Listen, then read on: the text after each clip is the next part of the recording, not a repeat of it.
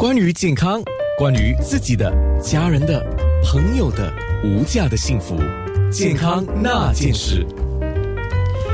今天健康那件事说的是男性的问题啊，所以男性的问题提到了早泄。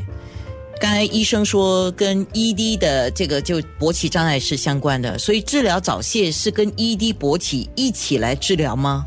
呃，张医生，张创平医生。我们发现有些很多人是因为 ED 造成的那个早泄，我们不用一起开始治疗，我们先会治那个 ED，ED 治治治疗好之后，很多病人会发现，诶，他早泄也慢慢好起来。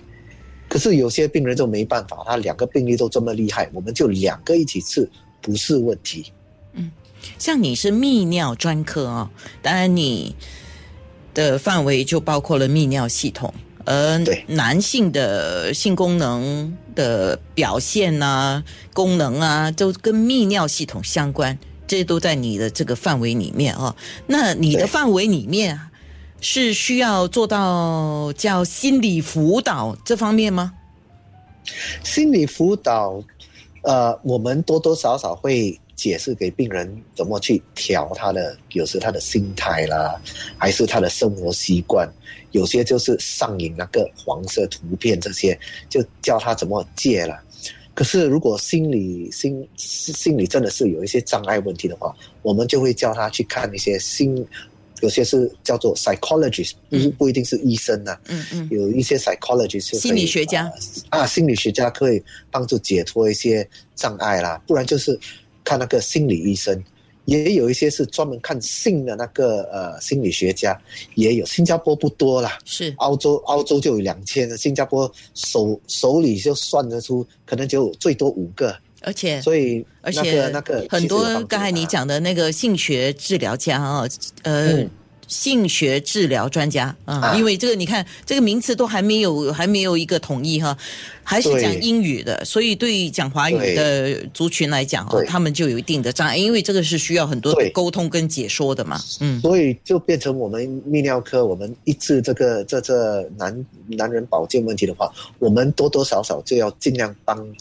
没没有 sexologist 嘛？我们而且病人也不喜欢，可以跟一个人谈，呃，开公开谈一谈已经很厉害了，叫他去看找多几个人谈起来，干脆去放报纸。所以所以他们一相信你对我们有那个信赖的话，是他就我们就没办法，他们我们就一直叫我们求救啊，我们就会尽量帮了。当然差别就是我们的谈话，我们看病人时间会。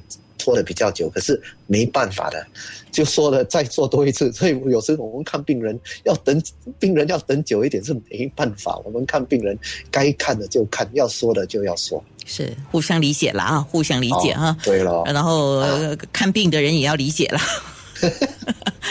哎，我问一个问题啊，呃，Kegel exercise 哦，就是叫。